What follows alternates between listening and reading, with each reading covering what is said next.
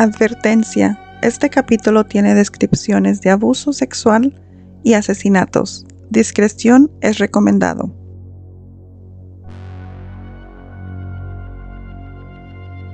The Gainesville Ripper. El destripador de Gainesville. Fue un asesino en serie estadounidense que asesinó a cinco estudiantes en Gainesville, Florida, durante cuatro días a finales de agosto de 1990. Daniel Harold Rowling confesó más tarde haber violado a varias de sus víctimas, cometer un triple homicidio Shreveport, Louisiana, e intentar asesinar a su padre en mayo de 1990. En total, Daniel Rawlins confesó haber matado ocho personas. Fue condenado a muerte por los cinco asesinatos de Gainesville en 1994 fue ejecutado por inyección letal en 2006.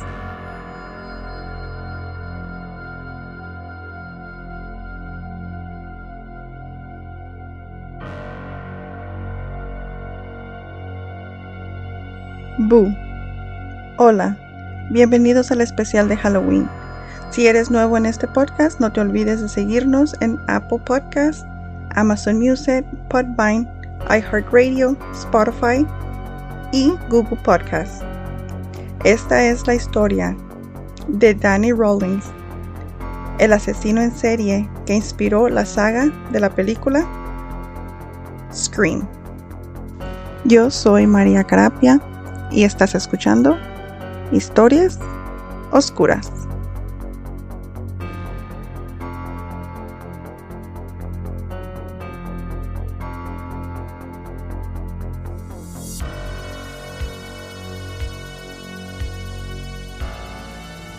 Danny Rollins nació el 26 de mayo de 1954 en Shreveport, Louisiana, hijo de James Rollins y Claudia Beatriz Rollins. Su padre era un agente de policía quien le dijo a Danny que no era deseado desde el nacimiento y que abusó de su madre y de su hermano Kevin. En un incidente, la madre de Danny acudió al hospital después de afirmar que su marido intentó cortarla con una navaja de afeitar. Ella intentó abandonar a su marido varias veces, pero siempre regresaba con él al poco tiempo. Un ejemplo de las cosas que hacía el padre de Danny. Una vez amarró a Danny al suelo, lo esposó y después hizo que la policía se lo llevara porque estaba avergonzado de él. En otro caso, Danny tenía un perro, a quien su padre lo golpeó con tanta brutalidad que el pobre perrito murió en brazos del pobre Danny. De adolescente, Danny fue arrestado varias veces por robar en Georgia y fue sorprendido espiando a una mujer que se estaba vistiendo. Cuando fue más adulto, tuvo problemas para intentar integrarse en la sociedad y mantener un trabajo estable. En un momento dado, Danny trabajó como camarero en el restaurante Panchos en Shreveport. Danny estuvo brevemente en la Fuerza Aérea pero fue expulsado en 1972 después de ser arrestado por posesión de drogas. Conoció y se casó con O'Mather Halco el 6 de septiembre de 1974, con la que tendría una hija. Se divorciaron en 1979. En mayo de 1990, Intentó matar a su padre durante una discusión familiar, sacando una arma y disparándole en el estómago y la cabeza. Su padre James sobrevivió, pero perdió un ojo y una oreja. Luego de este incidente, Danny escapó a otro estado y no volvería a ver a sus padres sino hasta su juicio por los posteriores asesinatos en la Florida. A primera hora de la mañana del viernes 24 de agosto, Danny se metió al apartamento compartido por Sonia Larson y Christina Powell. estudiantes de primer año de la universidad, al encontrar a Cristina dormida en el sofá de la planta de abajo, se metió muy despacio al apartamento y subió al segundo piso, sin despertar a Cristina. Se puso a explorar el dormitorio de arriba, donde también dormía Sonia. Dani asesinó a Sonia primero, tapándole la boca con cinta adhesiva para sofocar sus gritos y luego apuñalándola hasta la muerte con un cuchillo cavar. Ella murió mientras luchaba por su vida. Dani luego bajó las escaleras, le tapó la boca a Cristina, la ató de las muñecas y la amenazó con un cuchillo mientras le cortaba la ropa. Entonces la violó y la obligó a voltearse boca abajo, donde la apuñaló cinco veces en la espalda. Danny posó los cuerpos en posiciones sexuales provocativas. Un día después, el sábado 25 de agosto, Danny se metió en el apartamento de Krista Hoyt, de 18 años, y abrió una puerta corrediza de vidrio con un destornillador. Como ella no estaba en casa, la esperó hasta que ella volviera. A las once de la mañana, Krista entró al apartamento y Danny la sorprendió por detrás, inmovilizándola con una llave de asfixia. Después de tener control sobre ella, usó cinta adhesiva para amordazarla de la boca y amarrarle las muñecas detrás de la espalda, y la condujo al dormitorio, donde le cortó la ropa del cuerpo y la violó. Igualmente que el asesinato de Sonia y Cristina, la obligó a acostarse boca abajo en la cama y la apuñaló por la espalda, rompiéndole la aorta. Luego le dio la vuelta al cuerpo y le abrió el abdomen desde el hueso púbico hasta el esternón. Tras regresar a su campamento, Dani no encontró su billetera, pensando que la había perdido en la escena del asesinato. Volvió a regresar y en este momento él decidió decapitar el cuerpo de Krista y poner su cabeza en una mesa frente al cadáver, añadiendo aún más impacto en la escena, pues quería sorprender a la persona que encontrara el cadáver.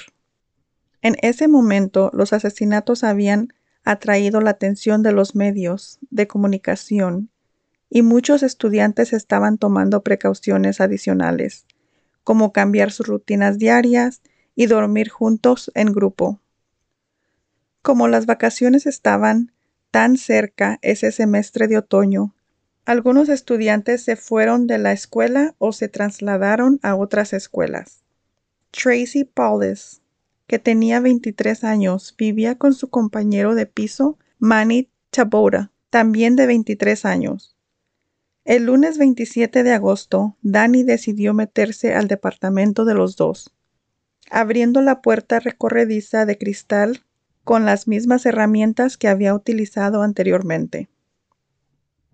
Danny encontró a Manny durmiendo en una de las habitaciones. No esperaba encontrarse a un hombre en el apartamento y lo mató después de una lucha contra Manny. Al oír los golpes, Tracy bajó por el pasillo hasta la habitación de Manny y se encontró a Danny. Intentó cerrar la puerta de su habitación, pero Danny rompió la puerta. Danny la ató con cinta y le tapó la boca, y le amarró las muñecas, le cortó la ropa y la violó, antes de darle la vuelta y apuñalarla tres veces en la espalda. Danny posó el cuerpo de Tracy pero dejó el de Manny en la misma posición en la que él murió. Con la excepción de Manny, todas las víctimas eran pequeñas, cabello castaño, blancas, con ojos marrones, como la madre de Danny. Aunque inicialmente la policía tenía muy pocas pistas, la policía identificó a dos sospechosos, uno de ellos un estudiante de la Universidad de Florida que tenía antecedentes y enfermedad mental y tenía numerosas cicatrices en la cara por un accidente de auto, lo que lo convirtió en una imagen ideal cuando se publicó por las noticias sobre la investigación.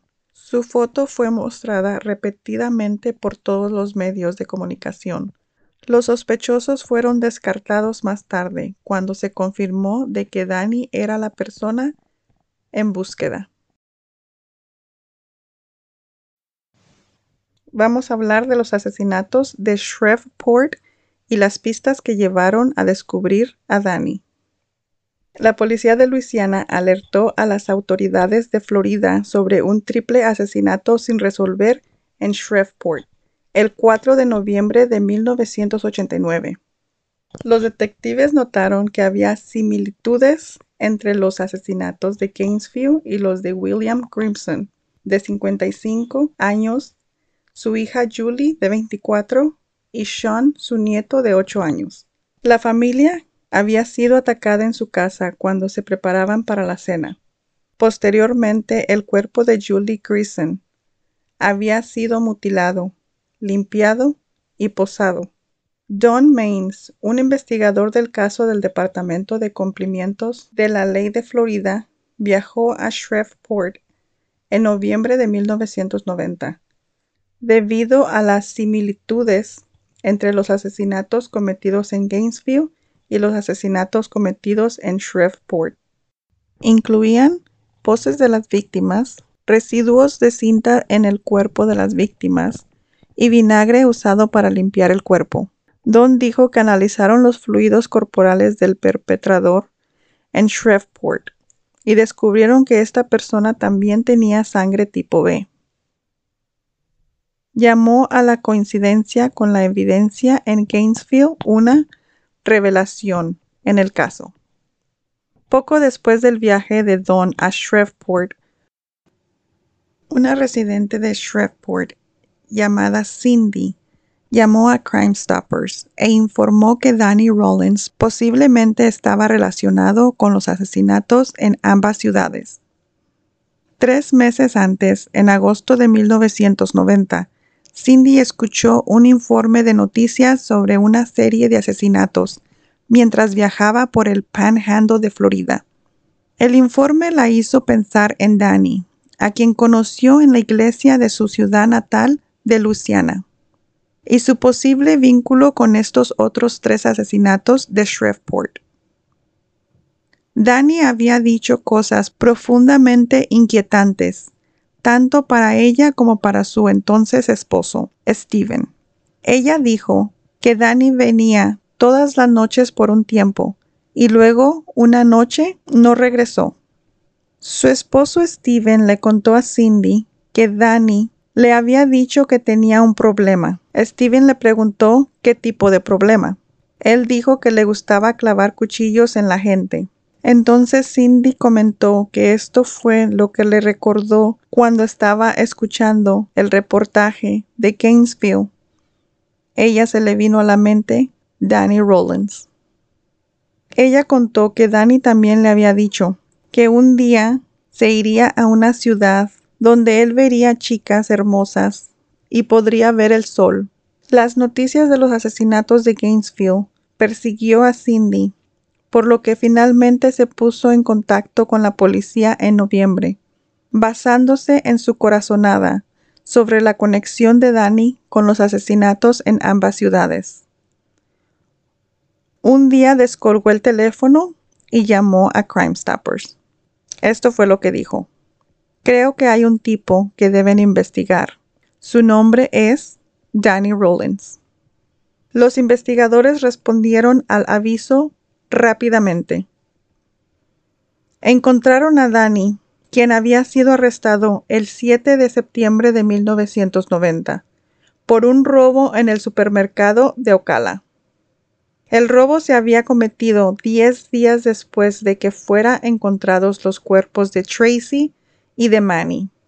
Danny estaba recluido en la cárcel del condado de Marion, 40 millas al sur de Gainesville.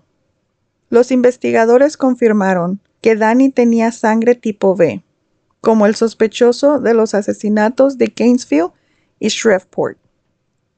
Una vez que los investigadores de Florida se dieron cuenta de que Danny tenía múltiples condenas por robo a mano armada, se dieron cuenta de que también podría haber sido responsable del robo a un banco que ocurrió el día que se encontró el cuerpo de Krista Hoyt. Regresaron al casillero de pruebas, donde había guardado la pistola, el destornillador, la bolsa de dinero y el reproductor de cassette, y escucharon la cinta. También encontraron herramientas que coincidían con las marcas dejadas en las escenas del crimen de Gainesville. El pequeño campamento donde había estado viviendo estaba en una zona boscosa, cerca de complejos de apartamentos frecuentados por estudiantes. Los investigadores descubrieron diarios de audio que había hecho allí aludiendo a los crímenes. Posteriormente se descubrió que el 5 de agosto de 1990, Danny entró a la casa de Janet Frank en Sarasota, Florida. Él la ató y amordazó con una cinta adhesiva mientras la agrediaba sexualmente, pero le perdonó la vida. En noviembre de 1991, Danny fue acusado de varios cargos de asesinato. Fue juzgado casi cuatro años después de los asesinatos. Afirmó que su motivo era convertirse en una superestrella, similar a Ted Bundy. En 1994, antes de que su juicio pudiera empezar, Danny se declaró culpable de todos los cargos inesperadamente. Posteriormente, el abogado del Estado, Rod Smith, presentó la fase de penalización de la acusación. Durante su juicio, Court TV realizó una entrevista con la madre de Danny desde su casa durante la cual se podía escuchar a su padre gritando fuera de la cámara. El 20 de abril de 1994, Danny fue condenado a muerte.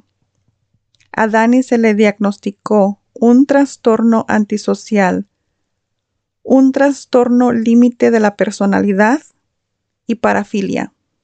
Poco antes de ser ejecutado en la Florida por la serie de asesinatos en Gainesville, Danny declaró la responsabilidad de los asesinatos de Shreveport, entregando a su asesor espiritual, el reverendo Mike Hudspeth, en la policía de la Florida, una confesión y disculpas manuscritas. En una declaración escrita hecho poco antes de su ejecución, Danny confesó los asesinatos de la familia Grison en Shreveport. Danny tuvo una última comida. Le sirvieron cola de langosta, cantó un himno gospel, pero no hizo ninguna declaración inmediatamente antes de su ejecución, que fue presenciada por muchos de los familiares de sus víctimas. Danny fue ejecutado por inyección letal en prisión estatal de Florida el 25 de octubre del 2006 después de que la Corte Suprema de Estados Unidos rechazó una última apelación, fue declarado muerto a las 6.13 de la tarde.